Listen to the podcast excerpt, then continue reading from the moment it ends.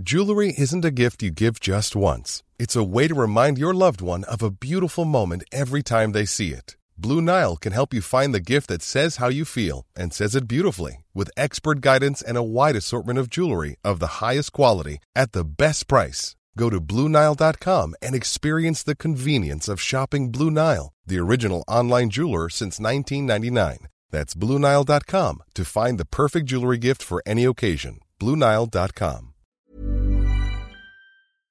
Heraldo Radio. La HCL se comparte, se ve y ahora también se escucha.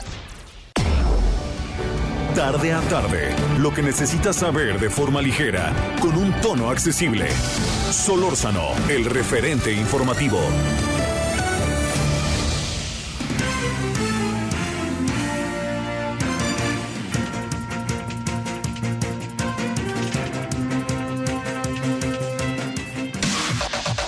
La información de último momento en el referente informativo. El fiscal general del Distrito Oeste de Nueva York pidió al juez Brian Cogan que en la sentencia prevista para mañana se dé 10 años de prisión a Iván Reyes Arzate, ex comandante de la Policía Federal, quien el 19 de octubre del 2012 se declaró culpable de delito de distribución internacional de cocaína. La mañana de hoy en la capital de Zacatecas se reportó el hallazgo de cinco bolsas negras con restos humanos, mientras que en el municipio de Guadalupe ocurrió un asesinato a muy temprana hora. Corporaciones se movilizaron al lugar confirmando la ubicación de estas y fueron aseguradas por personal pericial y de policía de investigación de la Fiscalía General de Justicia de Zacatecas, las cuales fueron trasladadas al servicio médico forense para determinar su contenido. Armando Ríos Peter renunció a la rectoría de la Universidad de las Américas Puebla en medio de las protestas que realizan estudiantes, quienes piden se regrese el control del campus a la rectora interina Cecilia Anaya Berríos, reconocida por el patronato avalado por la Fundación Mary Street Jenkins. La Suprema Corte de Justicia de la Nación declaró que los gobiernos estatales sí pueden obligar a sus habitantes a usar cubrebocas mientras duren emergencias sanitarias, como la que actualmente vive el mundo por el COVID-19. La Universidad Nacional Autónoma de México informó a la comunidad estudiantil que debido al descenso en casos de COVID-19, las entidades académicas donde se imparten clases presenciales podrán seguir con la modalidad respetando el aforo de personas. Científicos chinos aseguran haber desarrollado un nuevo tipo de test de coronavirus tan preciso como una prueba PCR y que ofrece sus resultados en 4 minutos. Durante los ensayos tomaron muestras de 33 personas infectadas del coronavirus en Shanghái, que también se practicaron pruebas PCR. Legisladores canadienses expresaron crecientes preocupaciones por los efectos económicos de las protestas contra las restricciones por la pandemia, luego que la movilización más reciente bloqueó el cruce fronterizo entre Canadá y Estados Unidos. Solórzano, el referente informativo.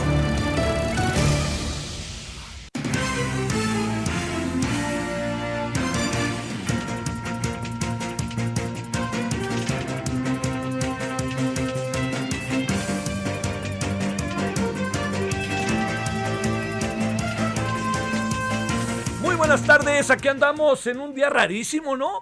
Hoy no, no le ha parecido. En la mañana salimos muy temprano ahí de, su casa y este estaba, estaba abierto, pero, pero este, con frío.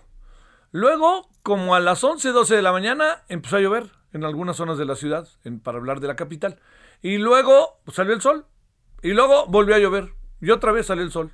Así que en eso andamos. Pero el clima tiende a estar. el clima tiende a estar este, frío, ¿eh? O sea, digamos, para la Ciudad de México.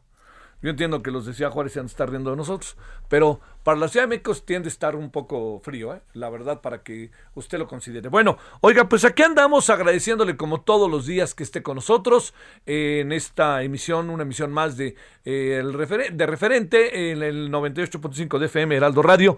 En nombre de todas y de todos quienes hacen posible eh, la emisión, su servidor Javier Solórzano le desea buenas tardes de martes. Eh, ya está de regreso usted de las... perdóneme, de la del puente largo, entonces ese puente largo, pues este, ojalá que lo haya usted, este, pues que lo haya, en verdad se lo digo, ¿no? Que lo haya pasado bien y que lo haya, lo podido gozar como fuere, en lo largo y a lo ancho del país. Bueno, y más allá de nuestras fronteras, con esto de las redes y todo eso. Oiga, a ver, déjeme plantearle, a ver, dos asuntos. Ayer me mandaron dos tweets haciéndome observaciones sobre el, ahí les va, pst, pst, sobre el audio. En algunos casos me dijeron que las entrevistas oían bajas de audio y en otros que yo soy el responsable.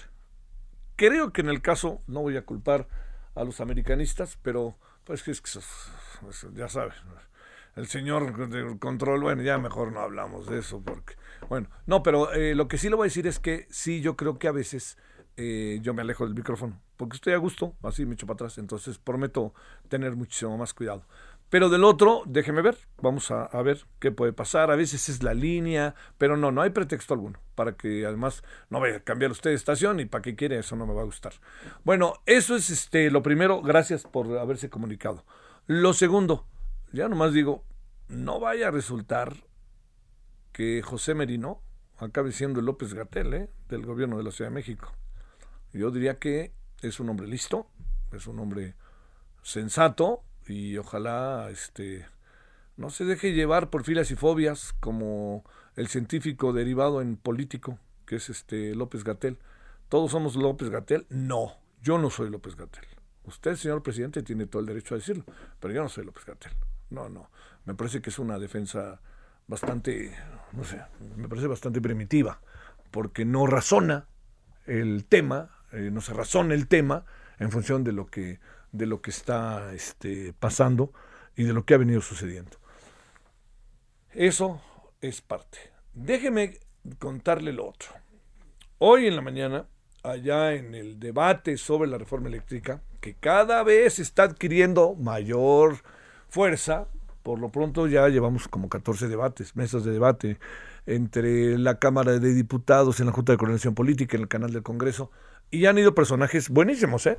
A todos lados han ido personajes buenísimos. Vamos a ver qué es, vamos a ver qué acaba pasando para ver si eh, los dueños de las empresas ya invitaron al de Oxo y todo eso, al de Oporo, Poro, Poro, como dicen, este, al Oxo, este, si van, si va a FEMSA, si van, bueno, es lo mismo, no, pero si van todos ellos. Si, si van eh, todos ellos, este, pues lo que va a ser eh, muy interesante es ver cómo se coloca el nivel del debate, ¿no? Eh, si, si, si el nivel del debate adquiere una dimensión que pudiera uno este, entrar en un terreno auténticamente de un toma y daca y de buscar la manera, creo que vamos a ganar todos mucho, ¿eh? vamos a ganar mucho. Pero hoy en la mañana, en el marco de esta, de lo que, de lo que llevamos a cabo, de, de las mesas de debate en el canal del Congreso, eh, apareció algo que me, me, llamó, la verdad que mucho la atención. La verdad que todos los debates, en opinión de su servidor, han sido profundamente interesantes y atractivos. Pero déjeme contarle lo que pasó el día de hoy. Fue sobre qué tanto pudiera eventualmente violar, eh, transgredir el TEMEC, eh, la reforma eléctrica. Le voy a decir algo como para que no, no lo pasemos por ningún motivo por alto. Lo primero es no perdamos de vista por ningún motivo, por favor, que las posiciones están encontradas. No le demos vuelta. Las posiciones de eh, los que están a favor y en contra están encontradas. No hay puntos de entendimiento. Eso fue lo que pasó. ¿Dónde está el punto de entendimiento? O sea, no hay puntos de entendimiento en lo que vivimos hoy que en el fondo hay una interpretación, una interpretación que se está haciendo, que esto es mucho, muy importante, una interpretación que se está haciendo sobre, que aquí es donde viene el gran asunto, sobre el artículo 8 del TEMEC y sobre si se incluye o no se incluye en el TEMEC el tema energético.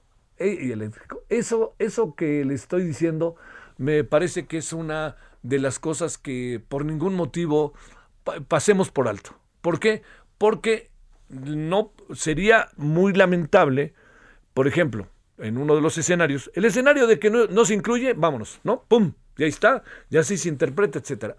Pero eh, el asunto está en que habrá, que aquí es donde está la clave del asunto, eh, hay en una mesa, se tendrá que de, de definir si sí o no está en ese, en, ese marco el artículo 8 del TEMEC, ¿no?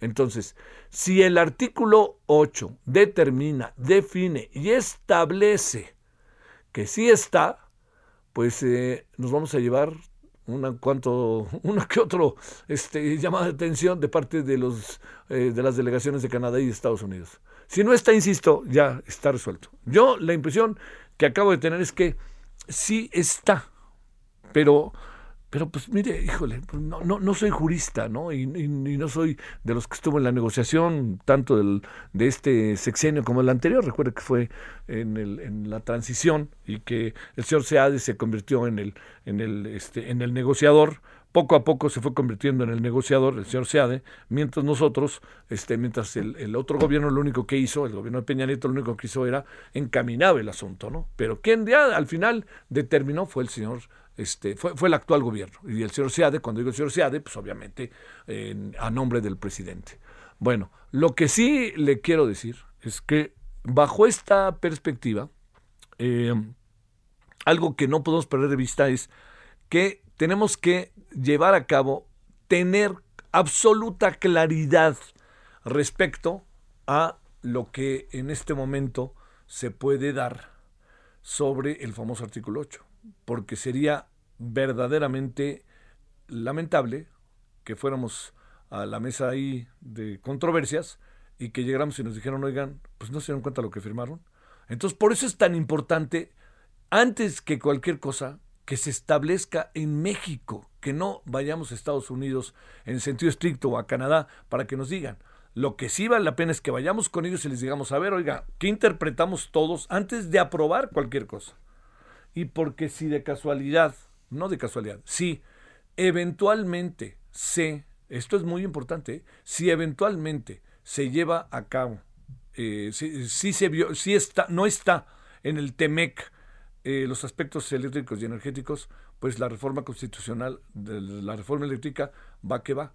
Pero sí está, debemos tener enorme cuidado, enorme, enorme cuidado, eh, porque lo contrario puede ser, eh, puede ser un, un lío mayúsculo imparable imparable, ¿no? Y además vamos a tener este 20 cosas confrontadas y enfrentadas este, eh, con Estados Unidos y con Canadá. Entonces, tengámoslo claro, así, tengámoslo claro. Lo que sí le digo es que la argumentación de los que hoy estuvieron en la mesa, eh, el abogado de la CFE, Almudena también de la CFE, eh, Ana López también y este Kenneth Smith, con posiciones a favor y en contra, fueron argumentaciones sólidas, muy fuertes, muy buenas, y por lo tanto a mí me parece que en relación a esto eh, fue una mesa profundamente productiva y yo creo que yo creo que hay que voltear a verla esta mesa a la hora de empezar a tomar decisiones, porque están muy claramente establecidas las, las posiciones de uno y otro y la imperiosa necesidad que hay de entrar en un terreno de la mayor de las claridades para ver qué decidimos. Bueno, entiendo que es muy farragoso de repente, pero le digo, a ver, yo vuelvo a plantearle, estamos ante una decisión con la reforma eléctrica de un tema transgeneracional. ¿Qué quiero decir? Que nos va, va a tener que ver con usted, conmigo, que somos de la tercera edad. Eh, va a tener que ver con, con, la gente que está en una generación abajo de nosotros y otra, y nuestros hijos, nuestros nietos. Pero va a tener que ver más allá con eso, porque está definiéndose dos cosas. Se define la política eléctrica energética del país, uno, que no puede cambiar cada cinco minutos, y dos, también se define un modelo. Entonces, por eso es tan importante tener la mayor de las precisiones para definir todo esto. Bueno, ahí lo dejo no, lo dejo como hoy presentaremos un resumen en la noche, creo que vale la pena. Yo le diría así, reforma eléctrica y TEMEC. Ese es el gran tema. Como, bueno, ese es uno de los grandes temas porque hay muchos otros. Pareciera que nomás me circunscribo a ese, pero hay muchos otros, no solamente este. Bueno, aquí andamos agradeciéndole que nos acompañe. Es día martes, estamos en el 8 de febrero del 2022 y aquí andamos como todos los días agradeciéndole que nos acompañe. Bueno, vámonos con los asuntos. Solórzano, el referente informativo.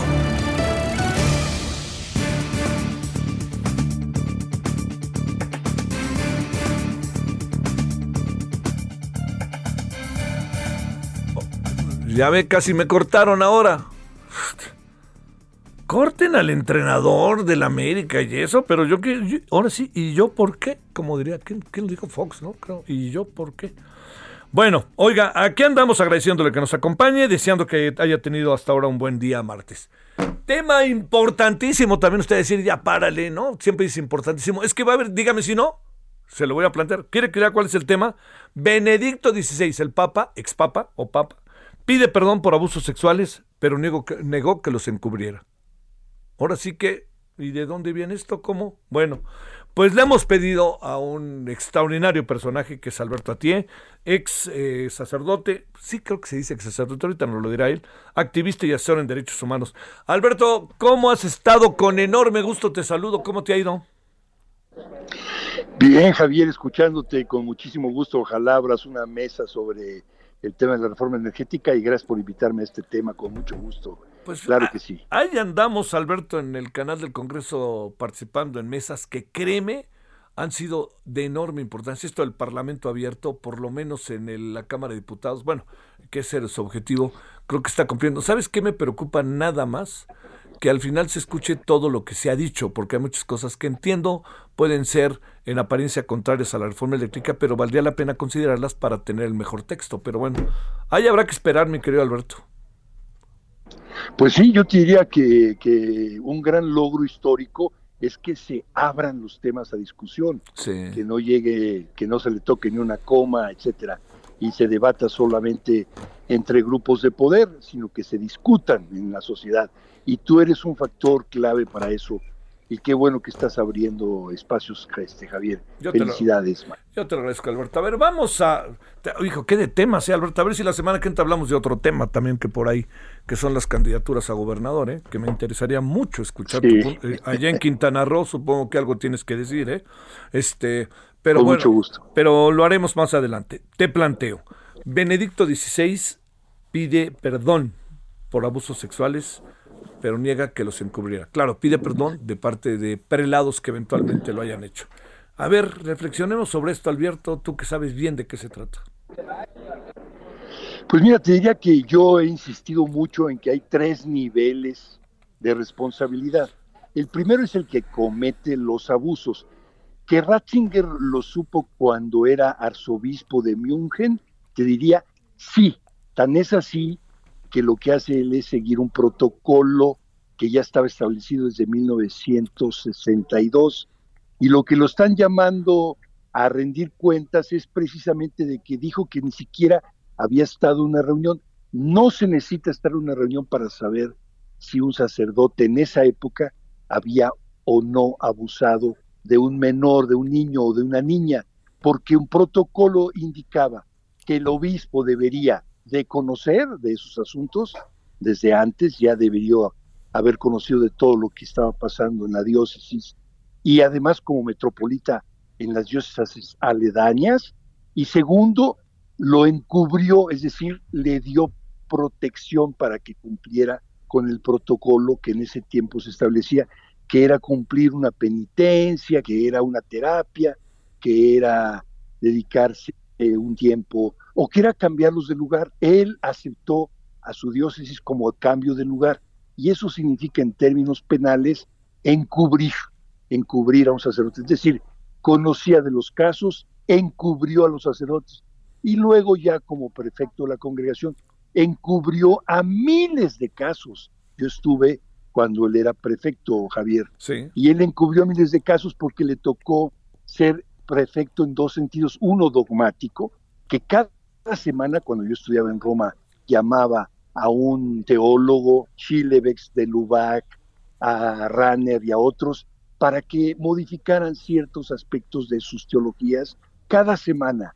Y nunca llamó a un pederasta a rendir cuentas, cuando había, por lo menos en ese tiempo, eh, su segundo de a bordo, que era Monseñor Chicluna, reconoció 3.000 casos, Javier, 3.000.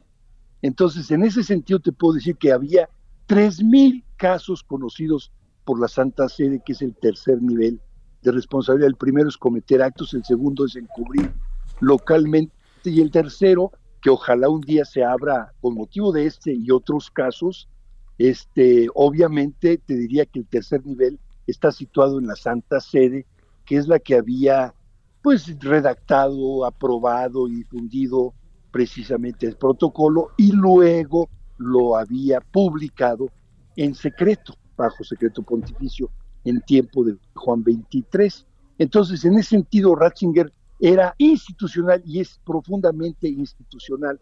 Tan es así que lo que le preocupa es la verdad de lo que pudiera comprometerlo, no los daños a las víctimas. Es interesante estudiar, analizar sus dichos en eso, este Javier. A ver, eh, déjame plantearte, eh, ¿qué tanto, ¿qué tanto un perdón de esta naturaleza adquiere una dimensión también de exoneración de quienes perpetraron estos actos? Pues mira, eh, la iglesia ha buscado siempre terminar todo con el perdón. Y yo diría que el perdón es necesario, pero no basta y no es obligatorio además. Cuando tú metes a una persona a juicio, como sería el caso, que esperamos que así sea en Alemania, a este señor antes de que se muera, es que además de pedir perdón, que obviamente pues es parte del cristianismo y de la fe religiosa, tienes que rendir cuentas. Y cuando eres una autoridad, debes de decir con toda claridad, debería de saber, pero no lo supe y o no quise saberlo o de todos modos seguí el protocolo aun cuando este tenía que haberlo sabido, de todos modos lo, lo llevé a cabo. Es decir, eres autoridad, te toca saber del asunto. Y eso tú lo sabes muy bien. Aunque no tengas conocimiento directo, te toca porque eres autoridad. Y entonces en ese sentido te diría, él como autoridad debió conocer de esos casos y debió de actuar conforme, obviamente, a su fe, que decía Jesús en el Evangelio, no lastimen a los niños, y luego, obviamente, el protocolo de la iglesia, que él terminó siguiéndolo como muchos otros lo han seguido desde que yo estuve en Chicago, Javier, y ah, tú lo recuerdo. Uy, qué difícil, difíciles días, ¿eh? Difícil, sí, difícil, pero vale la pena, Javier, porque la verdad siempre sale adelante, tarde o temprano, no importa. ¿eh? A, ver, te planteo eh, algo que pudiera ser, este, para cerrar también importante. Esto dice el señor Benedicto XVI. Eh, recordarás que este fue un planteamiento que cuando vino el Papa tuvimos la oportunidad de hacérselo directamente, pero te planteo, esto es los pecados que haya cometido por abuso sexual los sacerdotes. La pregunta es, ¿y México qué, Alberto? Pues mira, ese es el paso que tenemos que dar de pecado a delito que ya lo dio la convención, la Convención Mundial de los Derechos del Niño pasó de pecados a delito. El Papa Juan Pablo II se quedó atorado en ese tema. Ratzinger se quedó atorado y hablan del perdón por haber cometido el pecado de mentir. No, bueno, yo diría, sí, está bien que pidas perdón, no basta, hay que rendir cuentas, hay que decir, omití una obligación y, o bien encubrí que depende de cómo tipifiquen en Alemania este delito. Ojalá también un día llevemos ante tribunales internacionales a la Iglesia para que reconozcan que no solo tenían la mejor y la mayor información posible en los archivos, sino que lo hicieron deliberadamente, cambiaron de lugar, eh, encubrieron sacerdotes como el padre Murphy de 200 casos, que conoció perfectamente Ratzinger en cuanto a que él le permitió terminar su vida como sacerdote, aun cuando había abusado de más de 200 niños sordos. Claro. Y nunca lo entregó a las autoridades. Entonces, en ese sentido te diría, sí hay que pedir perdón, sí, claro, por supuesto, y eso lo buscamos siempre en la conciencia de las personas, sea porque hemos cometido, sea porque me toque perdonar. Hay que invitar, yo invité a perdonar a Juan Manuel, a Maciel, pero eh, eh, quedó muy claro desde el principio que no bastaba solo perdonar, Javier, sino perdonar y pedir justicia. Las dos cosas es de la vida humana y cristiana en serio, si queremos jugar en serio. Si no, bueno, entonces en México te diría, este, ¿hay un encubrimiento local? Sí lo hay. Hay un encubrimiento incluso a nivel de la presidencia de la República, ahorita que lo mencionas, porque el mismo presidente dijo que no se iba a meter y ese que no se iba a meter significa pues que los delitos sigan como van. Entonces yo diría, no, tenemos que buscar justicia para las víctimas del año o de la edad que sean, y sea ante quien sea. ¿Se, debería, ¿Se debería de meter López Obrador en el tema? Se debería de meter por ser jefe de Estado, representante de todas y todos los ciudadanos y debería dejar actuar a la fiscalía, cosa que sabemos bien que, bueno, por un lado se menciona que es autónomo, pero por otro lado deben haber reuniones. Hoy estamos en el caso de Scherer, esperamos que Scherer respete a la nueva jurisdicción jurídica de la presidencia y que no se meta en lo que no le corresponde y que colabore en lo que le corresponde, sí como no, claro que sí, Javier. Bueno, Alberto, te mando un gran saludo y mi agradecimiento que estuviste con nosotros, Alberto, a ti. Igualmente, qué gusto de saludarte, te cuidas muchísimo y cuando gustes platicamos de nuevo. Ahí tenemos un pendiente y cuídate mucho tú también, Alberto, gracias. Gracias, Alberto, a ti, ex sacerdote, activista, asesor en derechos humanos, un, es un personaje que a mí en lo particular me gusta mucho por muchos motivos y por muchas cosas que ve y que ha hecho. Clave ¿eh? en el tema marcial Maciel clave este hombre, entre otros. Pausa. El referente informativo regresa luego de una pausa. Heraldo Radio. When you're ready to pop the question, the last thing you want to do is second guess the ring. At Bluenile.com, you can design a one of a kind ring with the ease and convenience of shopping online. Choose your diamond and setting. When you find the one, you'll get it delivered right to your door. Go to Bluenile.com and use promo code LISTEN to get $50 off your purchase of $500 or more. That's code LISTEN at Bluenile.com for $50 off your purchase. Bluenile.com code LISTEN.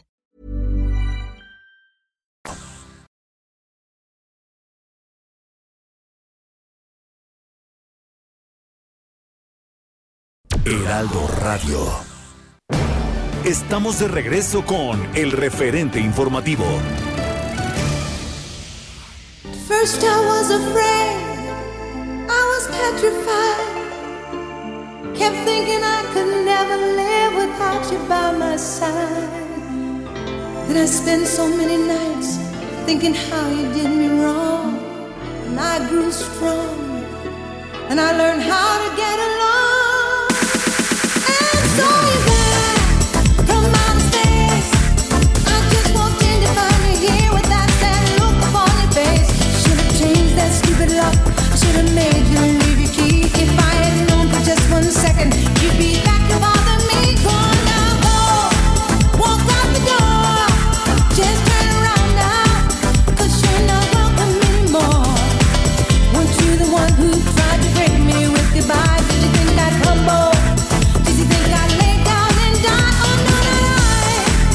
Estamos eh, escuchando esta famosísima canción que cantaba originalmente Gloria Gaynor.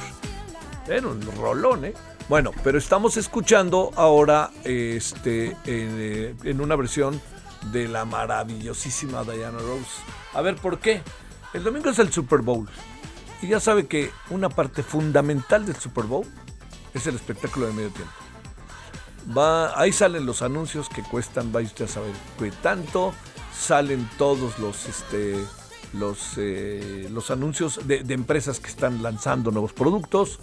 Y para ello contratan a quien sea con tal de que eh, salga. Incluso nuestra querida Salma Hayek va a salir por ahí. Digo, nuestra querida porque es con Nacional, ¿no?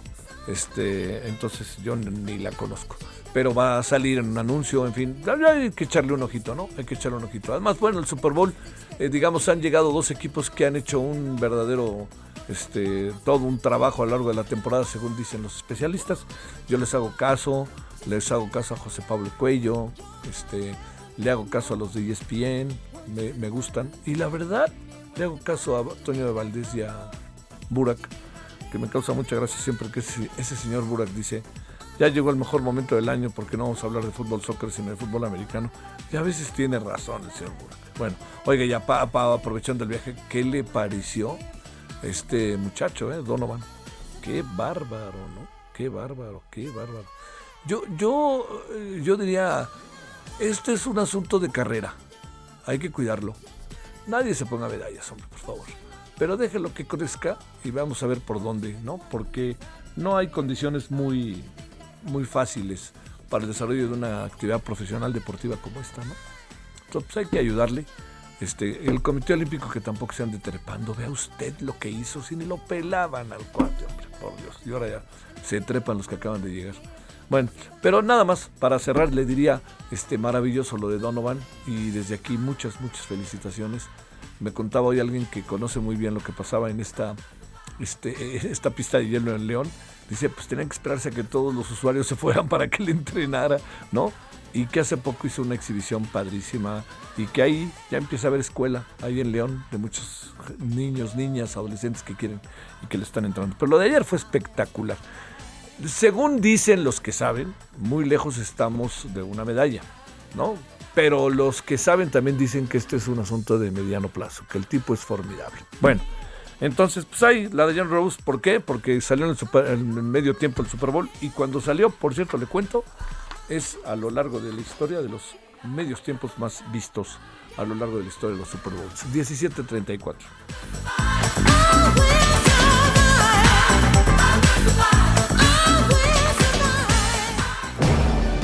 Solórzano, el referente informativo.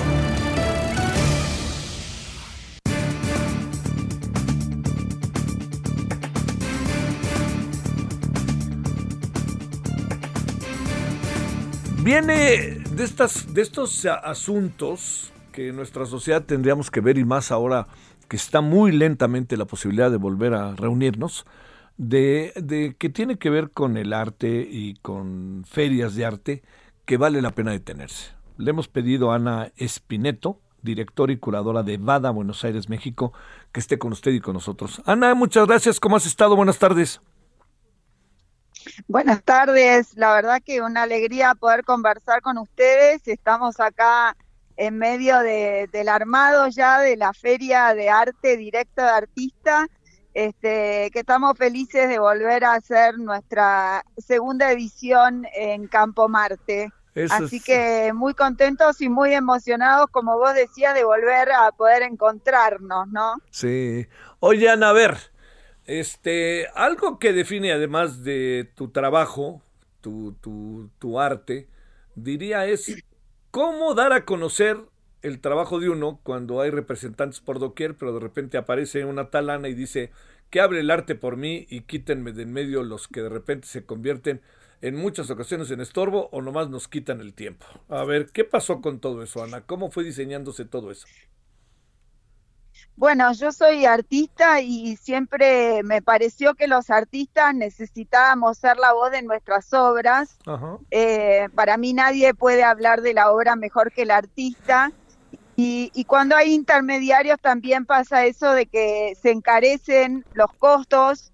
Eh, cuando uno le compra directo al artista, no solo los precios son mucho más accesibles, sino que puede vivir la experiencia de encontrarse con el artista y que sea el mismo el que hable de su obra y poder encontrar también juntos qué cosas eh, compartimos, ¿no? Qué cosas tiene el público en común eh, con el artista que hace que le conmueva su obra.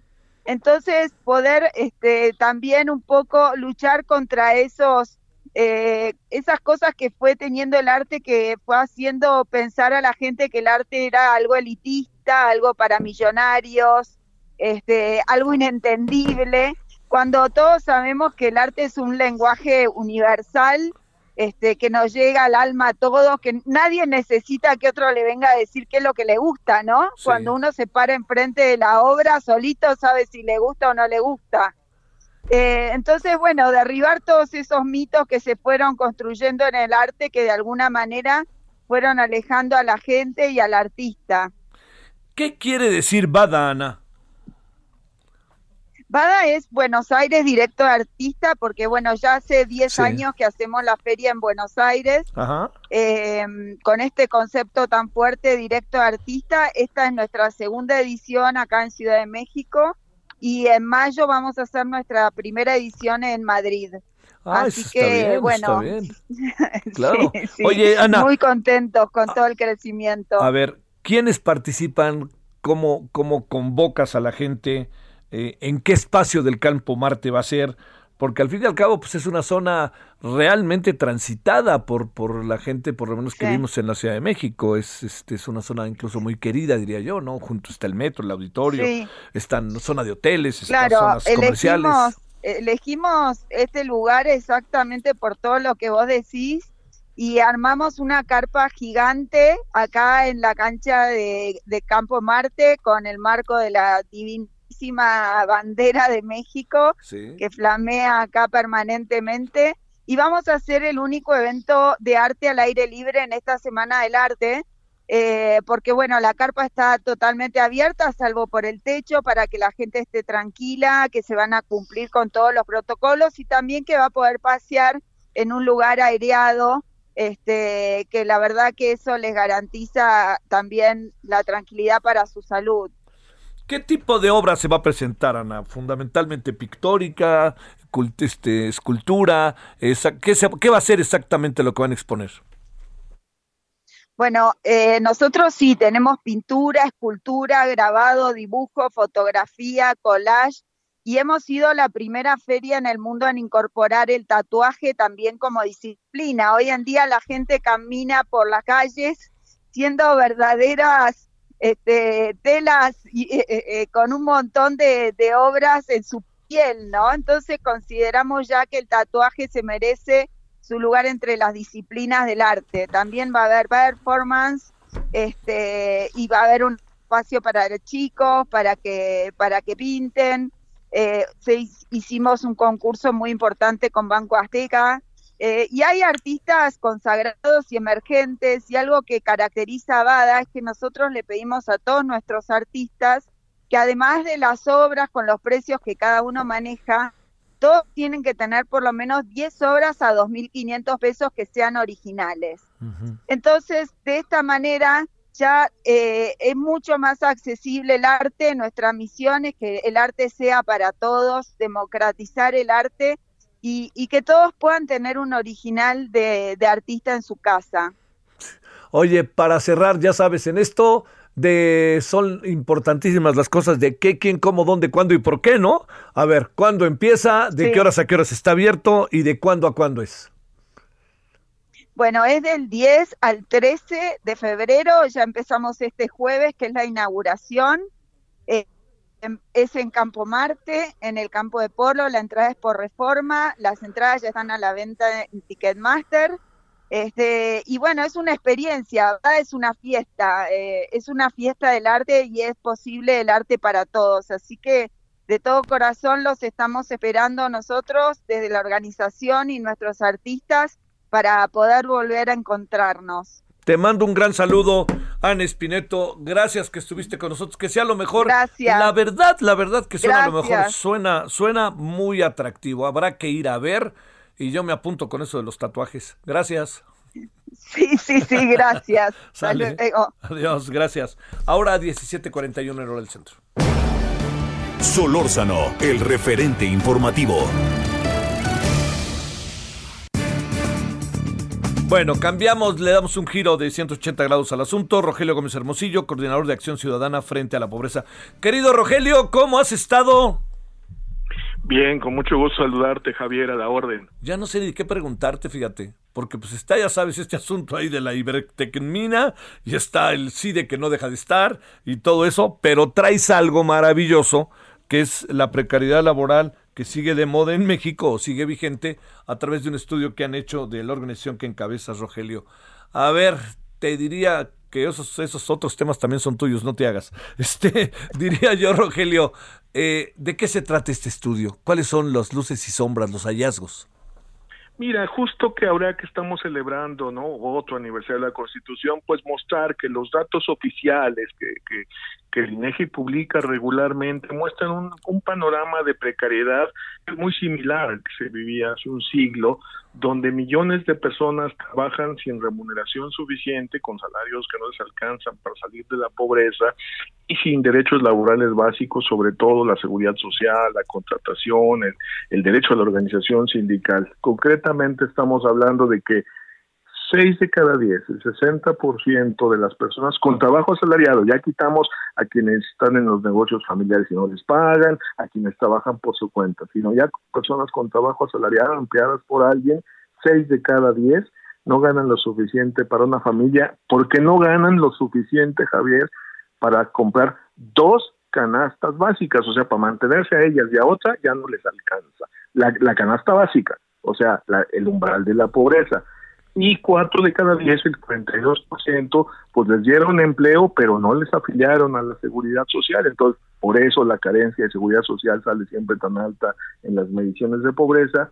Y claro, la condición de indefensión es muy grande. La mitad, el 52%, no tienen un contrato estable. Entonces están con un sin contrato pues escrito o con contratos temporales de los cuales se ha abusado muchísimo se van renovando para puestos permanentes, pero los contratos son, son temporales. Esto en el conjunto de, las personas con trabajo asalariado y luego hacemos un zoom para mostrar cómo en sectores de mayor dinamismo, la industria manufacturera, el comercio o incluso los servicios financieros y los grandes corporativos, la situación no está para nada, no está para nada mejor, Javier. Esto es el, el onceavo reporte del Observatorio de Trabajo Digno.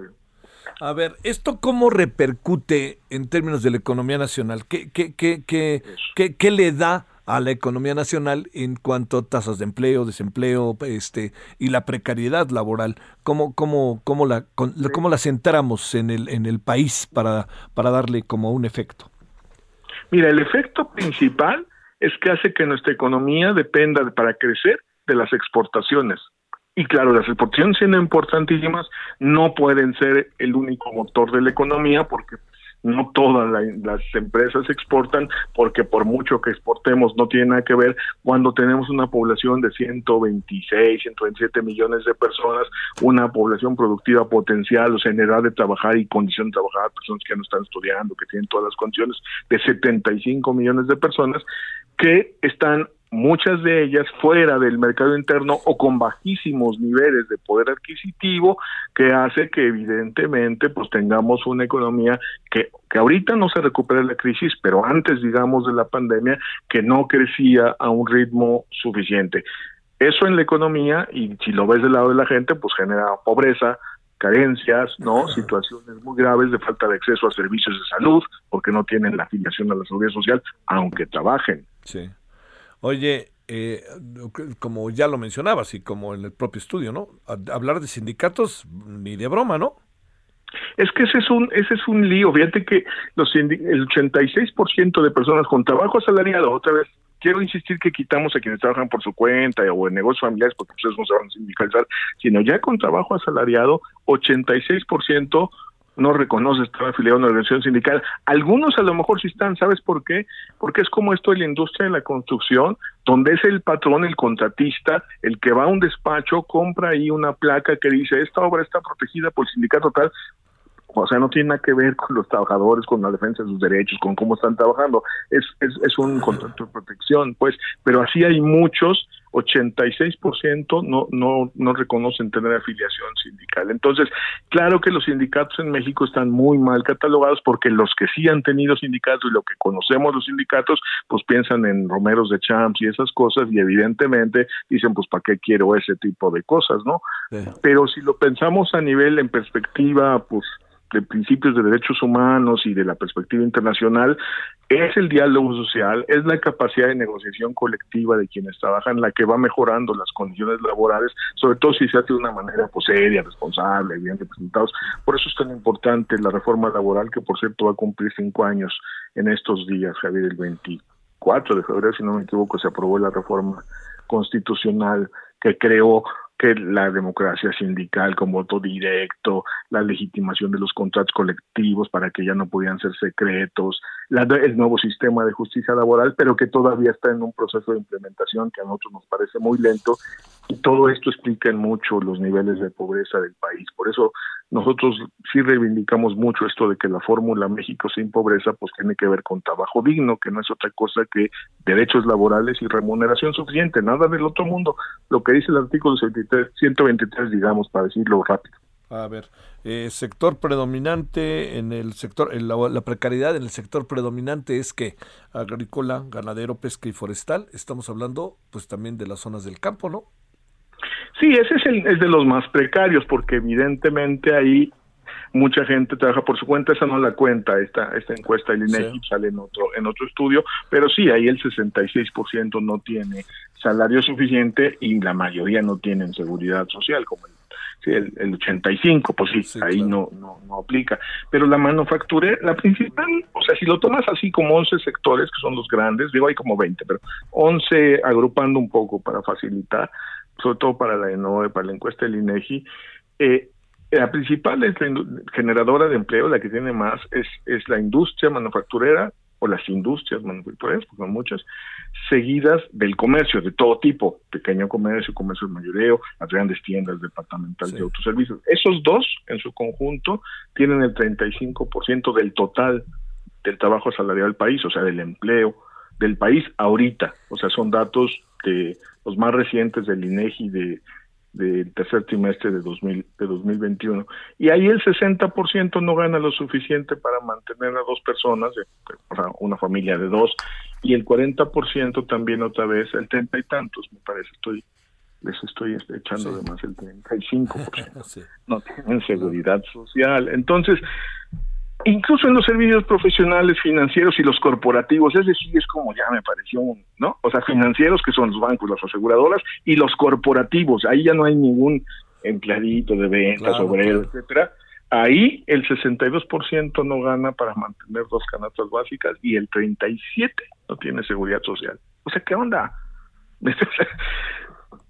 Está fuerte, está fuerte, o sea, Sí, sí, sí, sí, sí, el asunto, tú y yo hemos hablado mucho de, la pobreza y por qué crece esto y que los programas sociales funcionan, pero mira, no hay programa social que pueda sustituir al trabajo como la fórmula de la pobreza. Por, eso no hay no hay de otra. Ciertamente los programas sociales deberían funcionar bien, pero pero si no arreglamos el asunto del sistema laboral, de que la gente, por lo menos quien trabaje, no sea pobre, que es nuestra consigna, ¿no? Quien trabaja no debe ser pobre. Digo, nadie debe ser pobre, pero quien trabaja quien no. trabaja no que ser. Sí, sí, no, no puede ser, o sea, y luego el tema, tenemos que entrar a discutir el tema de la seguridad social porque ciertamente todos estos micronegocios con uno o diez trabajadores, camines por donde camines, tú fíjate, o sea, todas las unidades económicas que veas, pues, digo, hay unos que uno no ve, pero si caminas por cualquier ciudad, colonia, etcétera, carnicería, pollería, pizzería, estética, changaro de abarrotes, changaro no sé qué, no sé cuánto, o sea, pum, pum, pum. Estoy hablando ya de establecimientos, ¿eh? unidades económicas,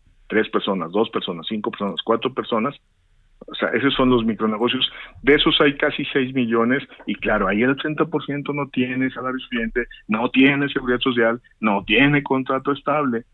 ¿Por qué? Pues porque no puede enfrentarlo. Entonces, tenemos que también empezar a discutir cómo hacemos que por lo menos la salud, que es el componente central de la seguridad social, no el único, pero sí el central y quizás el más caro, creo, eh, se convierta en un derecho de todas las personas pagado con impuestos generales y se lo quitamos eh, como carga al empleo, ¿no? A la nómina, como carga fiscal, pero con el con el efecto doble, ¿no? Generación de empleo mejor pagado y salud para todos, o sea, sí hay que hacerlo bien. no es quitar, revés, construir la base del sistema de salud para todas las personas, ¿no? Entonces, eso es lo que estamos llamando la atención con este reporte del Observatorio de Trabajo Digno de frente a la pobreza, Javier. Te agradezco mucho. Por supuesto, Rogelio, y le seguimos, le seguiremos con el asunto para ir desmenuzando el, estudio. Gracias, Rogelio Gómez Hermosillo. Y ahí está enfrente a la pobreza.mx para quien lo quiera ver y ver los datos. Son datos de INEGI, insisto. Gracias, Javier. Muy buenas Al contrario, Rogelio, te mando un saludo. Gracias. 17.51 en hora del centro. Balance Inmobiliario es presentado por Centro Urbano. Estrena hoy Casa Odepa en 20. Grandes promociones en Tecámac, Querétaro, Puebla, Cancún, Playa del Carmen y Monterrey. Tu mejor hogar e inversión está en 20. Búscanos en 20.com.mx. Querido Horacio, presidente del Centro Urbano, pues ayer fue el Día de Nacional de la Vivienda. ¿Qué hacemos la ola? ¿Sacamos confeti o no? Pues fíjate que, que no. La verdad es que tenemos que decir que somos estamos en un país donde se han hecho muchas cosas muy buenas en materia de vivienda.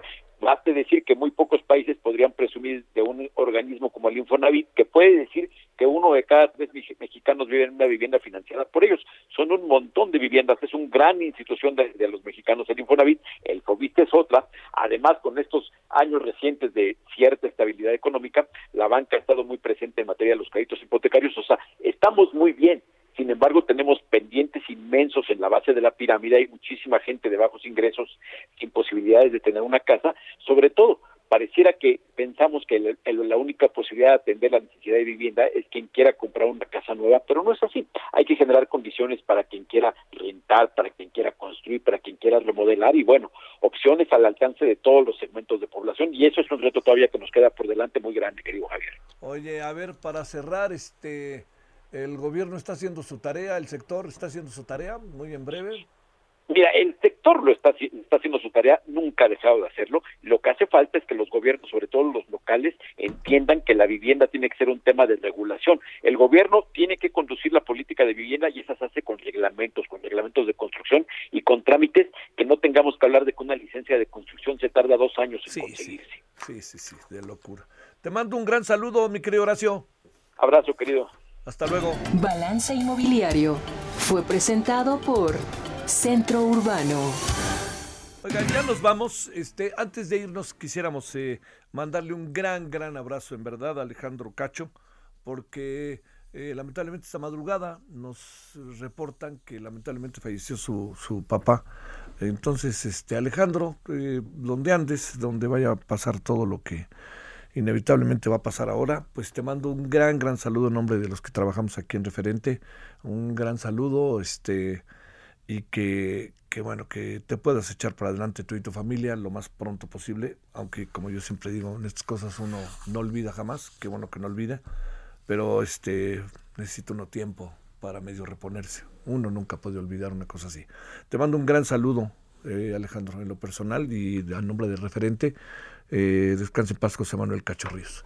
Nos vamos, lo esperamos a las 21 horas en la hora del centro referente. Traemos buenos asuntos hoy y no dejemos de ver a Donovan Carrillo. Adiós. Hasta aquí, Solórzano, el referente informativo. Heraldo Radio 98.5 FM, una estación de Heraldo Media Group, transmitiendo desde Avenida Insurgente Sur 1271, Torre Carrachi, con 100.000 watts de potencia radiada.